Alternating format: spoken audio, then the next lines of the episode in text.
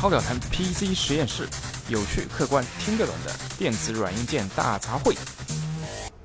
啊，大家晚上好，我们好久没有更新了，但。所谓工作要有张有弛嘛，那我们这个超导谈 PC 实验室也是在前一阵恢复更新以后，进进行了将近，我如果没记错的话，有三个月左右的持续更新吧。那这个国庆节呢，我和小 B 都好好休养一下。那接下来呢，大家不用担心，那我们会尽量保持至少每周更新一期的节奏，和大家一起来探讨 PC 相应的这样的一个话题的。OK，那今天我们想讨论的话题是什么呢？那我相信近期的热点 PC 还是会在显示卡 GPU 这一端。那今天我们分别想就笔记本和台式机这两个平台的近期的热点进行探讨。那呃，首先我们想来看一下笔记本显示卡最近的更换的这样的一个热点啊。那我们选择的话题是，呃，如果你现在是一个 980M 的用户，那是不是要更新到最新的 GTX 1060的型号呢？大叔正好是有一块九八零 M 的这个显示卡，呃，配置在英特尔 Ivy 的这个平台上面。作为一个七零后，也作为一个九八零 M 的老用户啊，我个人认为是没有什么大必要更新的。那理由如下：第一点呢，那九八零 M 仍然具有这个八 GB 的显示内存 VRAM。而幺零六零只有六 GB 的显示内存，大家要知道，近期的这个游戏大作对显存的这个要求是越来越变态了。是，也许现在，呃，二零一六年，呃，六 GB 内存还是能够基本上能够支持所有的游戏的这个大作的。但是谁保不齐二零一七年以后，因为现在已经十月份了嘛，也就两个月的话，那。在二零一六年的圣诞以后，甚至是春节以后的新作，它会要求最低八 GB 的以上的这个显示内存。我觉得这个是完全有有可能的，因为你看台式机的这个幺零八零的旗舰卡都已经配备了八 GB 以上的这个显示内存。第二个理由呢，我认为啊，就是幺零六零的特点呢，它是。在于优化了 DX 十二的这个支持，但是大家要知道，这次虽然总体上来说，英伟达的产品还是比较给力的，但是在 DX 十二优化上面仍然会弱于 AMD 的产品。那你 DX 十二优化了再好，能好过 AMD 吗？能好过按摩店吗？是吧？另外一个方面呢，就是即使是 D X 十二的优化，幺零六零会好于九八零 M，但是你要知道，目前怎么来说都是一个过渡期嘛。任何一个游戏的大作，它不可能说哦，我只支持 D X 十二，我不支持 D X 十一，这种可能性几乎为零啊。这是第三呢，就是纯粹从性能角度上来说，其实当然 D X 十一的性能啊，就是那九八零 M 和幺零六零的性能其实是相差无几的。那最后一点，再考虑到它的售价。当年我记得我买入这张卡的价格是四千二吧，现在幺零六零至少也要三千八以上的这个价格。如果在有的时候货源比较紧张的时候，可能奸商还是会要价四千块以上的价格的。那价格本身我觉得也没有什么优势啊，而且前一阵好像一直盛嚣尘上的呃说，IBY 和 Haswell 的平台的笔记本只能还是只能使用九七零 M 九八零 M 嘛。那到目前为止还没有一个非常清晰全面的这个。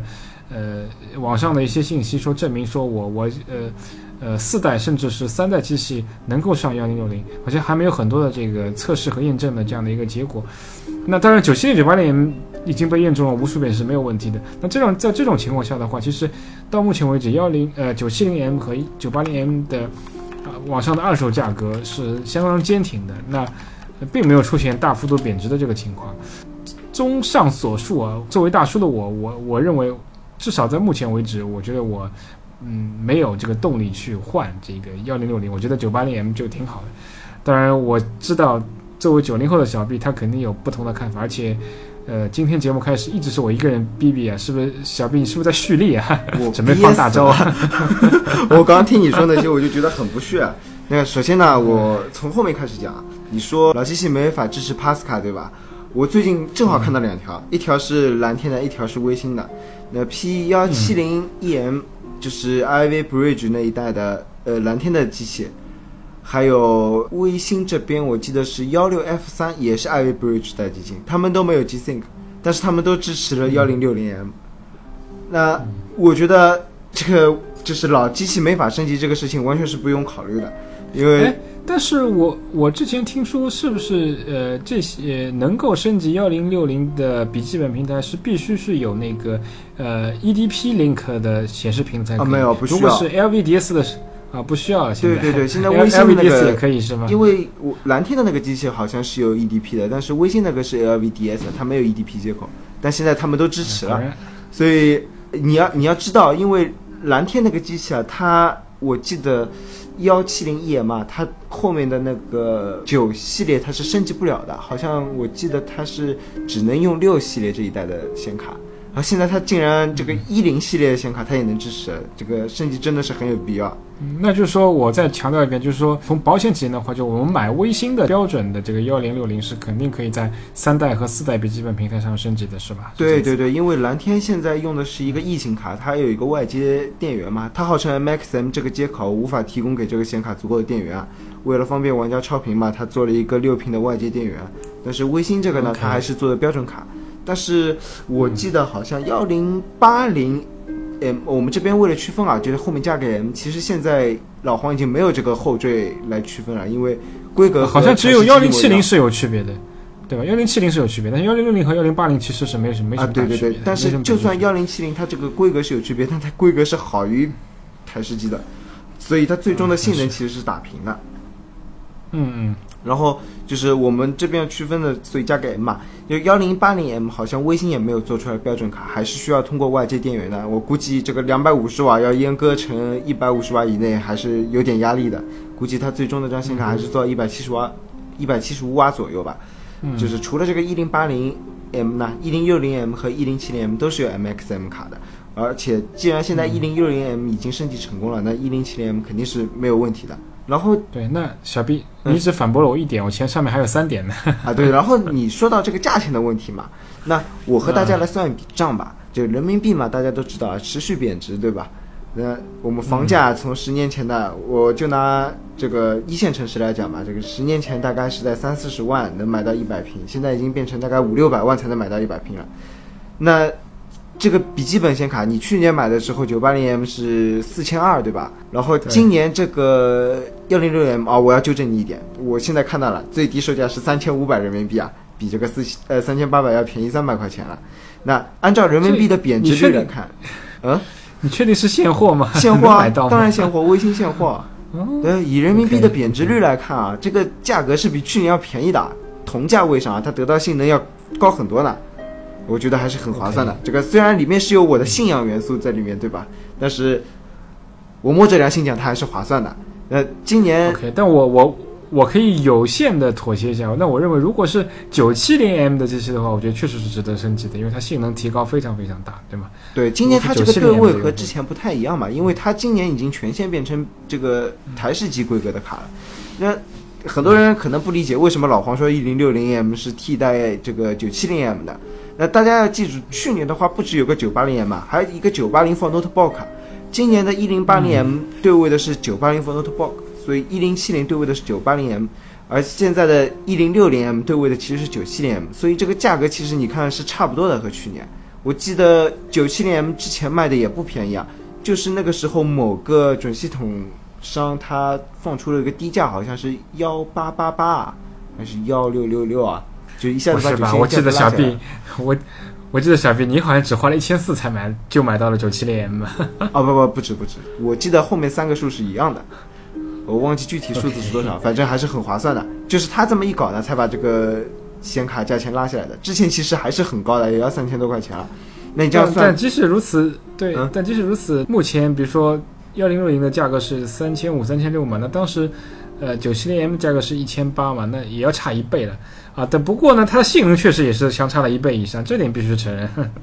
对对对，当时那个一千八百八十八呢是搞折扣的嘛，所以它其实原价也不是这么便宜的，而且它那个一千八百八十八，我记得好像只给了一个月的保修，就是后面完全看脸了。然后但是你你也不得不承认，这个九八零 M 和幺零六零的这个性能其实是差不多的呀，对吧？至少在 DX 十一上面高了百分之十嘛，这个说多也不多，说少也不少。你而且我你说不定一个游戏显存比你大。就就是差那个两三帧，你你就不能流畅玩了呢？对，但是你要知道，没错，我觉得从整体性、整体比较上来说啊，就是，呃，你说二三十帧和二十四帧相比的话，其实二十四帧呃，每秒二十四帧还是勉强能玩。但是如果一旦这个游戏要求就是要六 GB 显存以上，呃，你显存不够的话，你你你如果靠主内存补的话，也是远远呃，这个速度肯定会大打折扣，肯定会是卡的嘛。这就是一个永远跨不去的鸿沟啊，对吧？但二十四帧我觉得六 GB 都玩不了还是能够八忍受 GB 也。活不下来的。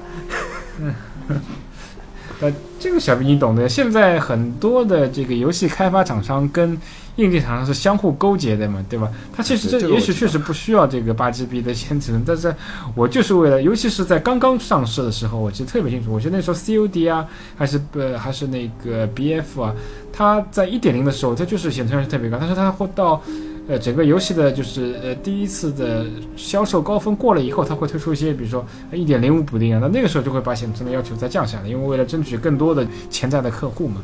啊，那这一回合就算你赢吧。还有一个你刚刚说到那个 DX 十一和 DX 十二的问题，对吧？那我相信啊，Pascal 这个优化 DX 十二绝对比 Maxwell 要好。我相信就是到某一个阶段，可能会有一个现象，就是幺零六零玩得了，但九八零 M 玩不了。这个我觉得，我记反正我记得去年在推 Maxwell 的时候，这老老黄是信誓旦旦说 Maxwell 是全功能支持 DX 十二的，对吧？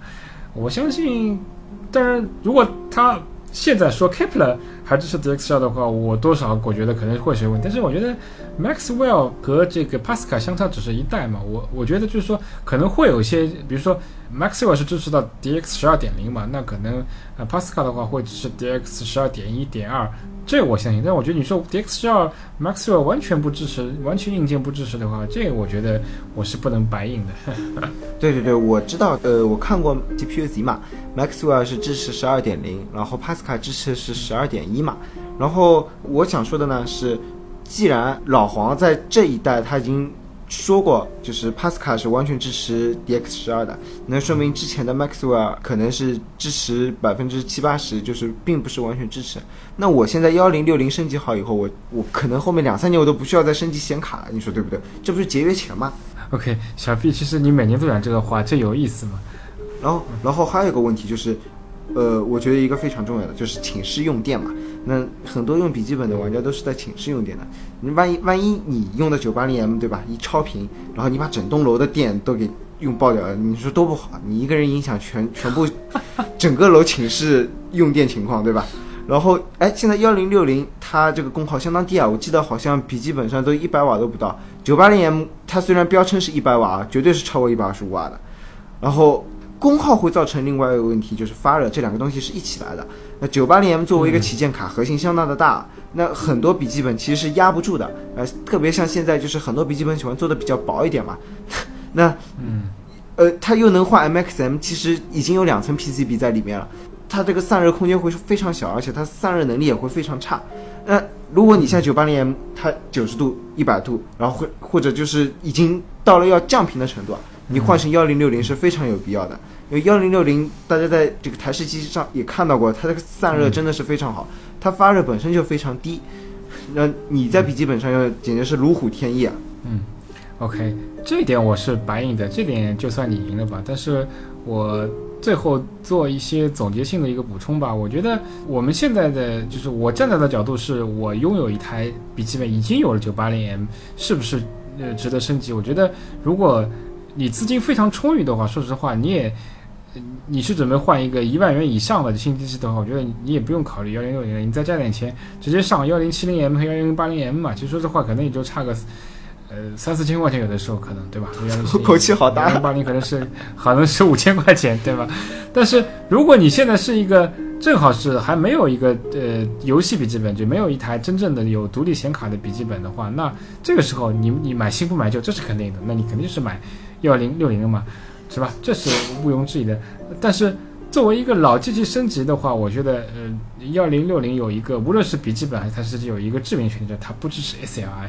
那如果你正好是一台支持 SLI 的这个游戏笔记本，那你你想换幺零六零也没有用啊，你你你就要插满两两根槽嘛，对吧？那你你只能买九八零 M 嘛，对吧？这个成本还是比较相对来说比较低的，因为我估计二手的话可能也是。呃，三五三千五、三千六，可能也也是能够搞定。那你要幺零七零 M、幺零八零 M 的话，呃一万，你你要对你要上就上两块嘛，对吧？你原来那块卡也得还得再卖掉嘛，对吧？你的升级成本就会比较高嘛。那这个时候可能我觉得还是选择还是再添一块九八零 M 的话会会比较合适嘛，对吧？这两张九八零 M 简直是要烧起来。对 对，这个我相信现在大学都是呃每个寝室都有一个独立电表了嘛，我估计早就升级过了嘛。现在是二零一六年了嘛，不是呃不是那个一九九六年嘛，对吧？那个反正我我我我记得以前的保险丝都是用那个锡制的嘛，现在直接就是上钢丝了嘛。我二零一二 年上毕业的，说一下啊，这个我毕业的时候还有人用吹风机把一栋楼给炸掉了。这个我相信我们已经与时俱进了，因为这个笔记本已经是作为一个大学生的一个必必备产品。但当然了，当然了，我觉得还是就是不同的 scenario 嘛。如果你是新生的话，我觉得确实是一台配备了这个幺零六零的游戏笔记本的话，是性价比是相当高的。你没必要再去选择一个老的产品，是特别是一个单槽的产品，就是它只是一个单槽的独立显卡游戏笔记本，它配备九八零 M，这就是一个老产品，对吧？哦我这里说一句啊，嗯我觉得作为一个大一新生啊，你你可以拿你老头的旧笔记本拿到学校里面，先去试探一下周围的情况。万一有什么偷笔记本狂魔啊，你碰到他，你你拿他一幺零六零过去，你就死了。我跟你讲，你下一年的零花钱一分都不要拿了。呃，没想到二零一六年的这个寝室的安全工作还这么差，这是还有人偷笔记本吗？不是现在只只偷那个手机和平板了吗哦，也是啊，？OK，那我觉得笔记本端的讨论我们基本上就告一段落了。我觉得。呃，也没有说绝对的谁对谁错吧，就是看你这目前处于什么样的一个情况嘛，对吧？根据你自己的需求吧，对吧？刚才我们已经说的特别清楚了。为了百分那之十的性那我们现。在 百分之十，说实话，在七零后眼里，我觉得真的不值得花这个钱。Fine，我们就暂时告一段落。那我们下一下一段就是进入到争议更大的台式机的终端新锐嘛，就是呃 GTX 幺零五零 Ti。我还是作为一个老卡的持有者吧，我作为一个 GTX 九六零的持有者，九六零四 GB 的持有者，我觉得说实话，呃，虽然目前到目前为止正式的 official 的大量的这个幺零五零 Ti 的测评还没有出来，但是已经有一些零零散散的信息曝光出来，就是说幺零五零 Ti 的这个跑分基本上是跟九六零是差不多的，而且显存也是四 GB，也是一百二十八比特，那就是说意味着带宽也好啊，性能也好啊，都是在伯仲之间，而且关键是定价也是千元左右的定价，那我就。非常纳闷，那老黄，你推出这块卡到底什么意思啊？这是是吧？虽然我承认啊，你这幺零五零 Ti 的构架是新的，但是你我们这个游戏玩家最终还是要拿卡去跑游戏的，我不是来看构架的，是吧？我构架新，难道我能长块肉吗？对吧？这 这个完全没有任何意义啊，是吧？而且我又要说了，又要说了，今年新推出的卡。幺零六零都不支持 SLI，那幺零五零 Ti 更加不可能支持 SLI 了。那我一九六零瓦黑的两张卡 S R 性能翻倍的话，我记得还是能够跟幺零七打成平手。那我相当于我再再花一千块钱，我就能够得到了新一代的次级旗舰的这个性能。那我我如果把九六零卖了，再换一块幺零五零 Ti，可能我还要贴钱，对吧？因为旧卡相相对来说就就是便宜点嘛，对吧？那新卡，但那但我又不能 S R 扩展的，我要我换它何用呢？所以我觉得在台式机这个领域啊，英伟达今年真是毫无诚意啊，这简直是在糊弄我们玩家啊！啊，小毕你的看法是怎么样呢？呃是是难道你还是要买买买新不买旧吗？首先，我支持你的观点啊，它这个幺零六零以下，它不支持 SLI 这个事情，的确是蛮坑的。这这什么意思？这是要逼我们屌丝去死吗？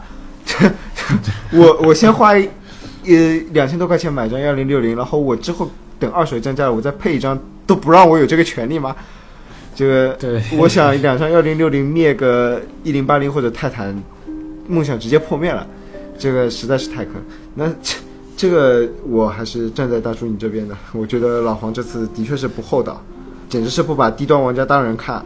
然后我估计是要等骂的人多了以后，他再出一块幺零六零 Ti 就支持 SLI，频率可能稍微再提个什么，默认频率再提个什么一一百赫兹、两百赫兹的？因为到后期它工艺成熟了嘛，也能再提一点嘛。啊，这倒就是是有可能啊等于是 幺三四但是我觉得也 CSP 啊，加加一点点，对吧？然后它它只是多开一个 SLI 端口，好像也不是很厚的，再专门出张新卡，呃，稍微加个一点点 SP。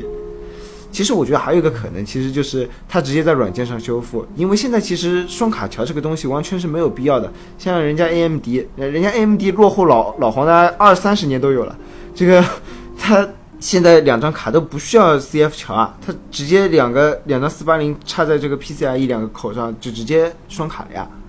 老黄完全可以软件修复这个问题，它现在其实就是一个软限制，它并没有做硬性啊、硬性限制也有，它把那个金手指给卡掉了嘛。对，桥接器插的地方都没地方插了哈，这个你们也 N 粉的这个信信信仰转接桥啊，这个是很重要的一个东西，没有这个转接桥，哪怕能够 SL，很多人都不愿意上 SL，因为不够酷、不够炫的是吧？啊 对我还有个纪念版的老黄双卡桥呢。呃，说实话，我实在是很难理解这个九零后的想法，就是。其实刚刚说的倒是有一点是认真的，我觉得老黄后期完全有可能就是开放软件，或者有哪个比较牛逼的玩家自己开发出这个软件啊，可以让软限制给取消了。因为现在真的双卡桥，我感觉没有用啊，这个 PCIe 自己都会连通的，根本不需要你再去接一个桥啊。今年我觉得英伟达的策略就非常明显，你要是屌丝用户的话，行，你你要么就是省点钱，你就等着掏钱买幺零五零 Ti 对吧？但但是问题它的性能又跟一九六零完全一致，那我作为一个九六零九六零用户为什么要升级呢？OK，那你如果稍微是稍微有点钱屌丝范你也就认命吧，你就掏两千块钱买块幺零六零的这个六 GB 版本是吧？那显存你说说大不大，那说小也不算小的，比四 GB 多了多了百分之五十，对吗？而且幺零六零的话，呃，我觉得就是。呃，吃遍幺零八零 P 分辨率以下游戏是完全没有问题的。那英伟达明显是对屌丝做出了一个定性啊，就是说你 你是屌丝，你不可能买得起四 K 显示器的，你就幺零八零就混吧，对吧？再混个两三年嘛，就够了嘛，对吧？这有钱人行，那你就上幺零七零、幺零八零嘛，这个是给有钱人准备的，是吧？对，而且还有双卡，你单卡还玩不转。呃 对。对对，而且幺零七零是支持 SLI 的，幺零八零好像是能够支持三卡、四卡以上的这个互联的嘛。啊，对对。所以它就是，我觉得这是有点歧视性的一个一个市场策略，就相当不好，相当不好。好，那我下半场的话题，我觉得那肯定是我大叔赢了。这个我作为九六零的老用户，就是坚决的喊出一句，就是九六零万岁！我们屌丝不需要升级，不要被老黄坑了。这个我同意，你的确是被坑买买幺零五零 Ti 的话，呃呃，其实我觉得吧，其实你如果显卡是在九九六零以下的，比如说那个九五零啊，九五零这个硬件方面的规格和一零五零 Ti 是一模一样，七百六十八 SP 一百二十八 bit，区别就在于九五零好像只能两 G 的，我记得，但是呃一零五零 Ti 它是可以四 GB 的，然后。同样 SP 的情况下，其实帕斯卡效率要是要要比 Maxwell 高一点五到两倍了，我觉得升级还是有必要的。那甚至这个七五零 Ti、七五零，你说实话，大家在一零八零 P 下面要爽玩游戏困难还是有点大的。那你升级一零五零 Ti 以后，其实问题就迎刃而解了。然后还有一种情况就是，大家组新电脑啊，就是在千元显卡这个级别，其实。还是买新不买旧嘛，它，买一零五零 Ti 还是比较划算的，我觉得。嗯，这个是的。还还有一个，那作为今天接近尾声嘛，那我们最后再稍微引申一下，就是其实我觉得幺零五零 Ti 马上就可以在笔记本上大放异彩嘛，因为今年英伟达开始新的命名规则嘛，就可能。呃，台式这个笔记本就不再使用 M 后缀区分了，那完全是使用同一型号来命名嘛。那非常流行的拯救者系列，或者是呃跟拯救者系列同样定位的其他品牌的这样的一些嗯集成式独立显卡的学生游戏笔记本的话，可能马上就会出一批新的机型替换老的，就是 960M 这个型号。但是说实话，如果新的拯救者系列的集成式学生游戏笔记本的话，我觉得。只仅仅升级到幺零五零 Ti 的话，说实话，对我个人的吸引力还是有点小。我的最低要求，真的，我觉得是应该至少是能够上一片，就是幺零六零三 GB 规格的性能，才能达到我升级换代的需求或者一种一种欲望嘛。否则，我觉得说实话，升与不升也是在两可之间。当然，确实是幺零五零 Ti 性能肯定会比上一代的这个九六零 M。呃，和台式机的九五零会要高一些吧，我觉得。但是我听你前半句话，我以为你认清现实，因为前段时间你还跟我说要，呃，要买一台拯救者是配那个幺零六零六 GB 这个规格的，想不到你后面还在玩玩。我跟你讲，认清现实吧，联想是不会给你那样的笔记本的。其实我对我是非常想买一台，就是十四寸，就十三到十四之间，至少是拥有这个幺零六零级别性能的这样的一台所谓呃便携式，但是性能又比较强劲的这样的一个笔记本的。我不知道未来一段时间会不会有哪一家厂家能够出这样的一个 SKU 啊？如果是出的话，然后外形啊、配置啊都相当不错的话，我是呃还是非常推荐，就是我们的听众，尤其是刚刚踏入大学啊，或者是刚刚这个踏入工作岗位的，但是你同时又会花大量时间去玩游戏的这样的一个呃受众去来购买的，因为嗯呃不管我刚才怎么说这个幺零六零。呃，不值得升级啊，或怎么样的话，那不得不承认，就是在二零一六年这个今年的呃产品当中，就是英伟达推出的幺零六零和幺零八零这两个 S Q 都是相当出彩的，就各方面性价比也好啊，功耗和性能的这个平衡度的把握相当成熟，相当不错，就是嗯，相对来说，这个按摩店真的 AMD 真的就黯然很多。当然。作为春节前的一个热点啊，就是我们这个 PC 实验室也是会为大家紧跟的，就是我们这个按摩店 MD 吹了很久的这个神系列以及新一代的 AMD 的智女性显卡，呃，到底这个按摩店能不能咸鱼翻身啊？那可能呃就要看下半年的新品情况了。呃，那我们 PC 实验室肯定也是会为大家一直来呃探讨和分析相关的这个新闻的。大叔作为一个 N 粉啊，我在这边不得不泼你个冷水啊！就像你之前做的那个视频一样啊，这个你自己也说了，AMD 是一个是一个 PPT 公司啊，他每年都说自己要翻身的。你还记不记得卡巴有三换啊？其中有一个就是农企要翻身啊。我觉得确实啊，我我个人感觉是，呃，今年那个 Zen 的 CPU 的。你说它翻身嘛？我觉得可能性真的很小。但是如果能够达到，就是说同代的这个英特尔的 CPU 百分之八十以上性能，我觉得这个可能还是很大的。我觉得百分之六十就及格了。那 百分之六十还是不及格。我觉得这个，它现在是连百分之五十都到不了，好吗？啊，不过价格也是只有百分之五十。嗯，对，如果它能到百分之八十，然后价格还是只有英特尔的百分之六十的话，我觉得。确实还是一个性价比很高的产品，尤其是如果功耗能够，呃，控制下来，我觉得还是相当不错的。因为说实话，呃，现在作为游戏玩家来说，CPU 的性能基本上还是处于过剩状态嘛。那说实话，暂时是不太需要这么多的 CPU 的这个资源在游戏环境当中啊。那 OK，但是作为 GPU 来说，说实话，我确实。呃，不那么看好。我觉得从第一代这个四八零的性能来看，我觉得 AMD 不光是有制造方面的问题，它的设计方面，我觉得，呃，相比这个英伟达有这么明显的这样的一个进步，我觉得，所以说它的二代织女星，我个人是不那么看好，而且。这个英伟达的黄教主他自己其实还留有后手啊，你你即使是智女星的这个显卡披露出来以后，性能能够超过现在的幺零八零，我相信呢，其实，在英伟达的这个流水线上，也许幺零八零 Ti 早就准备好了，就等智女星嘛，对吧？啊，这倒是非常有可能，老黄一直是做两手准备的人。对对对。OK，那今天的节目 GPU 视频那就告一段落了。最后我忘了跟大家说一下，就是说，由于我们现在这个 ediao 点 org 这个网站的 host 遭到了莫名攻击，当然不是针对我们个人的网站受到攻击，是整个我们的域名和空间服务商受到了攻击，所以说可能暂时会出现无法访问啊，说 HTTPS 证书就是有问题啊，那这个。其实网站本身是完全没有问题的，但是就是因为我们的这个空间服务商受到攻击，那可能会在呃下周会获得修复，那暂时可能这个网站就没有办法访问了。这个也跟大家去说一下，因为我发觉就是近期说实话，我们的节目还是相当不错的，就是说甚至还会有一些就是忠实的粉丝在网站已经受到这个攻击情况下，访问非常慢的。呃情况下，还是去去完成了一个注册，呃，这边我们是非常感谢的。但是从大家的浏览安全角度，暂时我还是不建议大家再去访问这个网站了。反正我们目前主要更新的平台还是喜马拉雅这个音频平台嘛，大家只要紧跟音频平台就能够获得我们最新的更新啊。呃，当然我们还是想做一个不负责任的这个预告，可能我们的视频。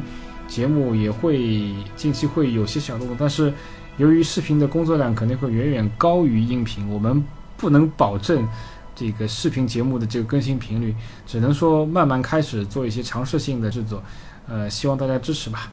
那今天的节目就到此告一段落了，大家晚安，拜拜。拜拜。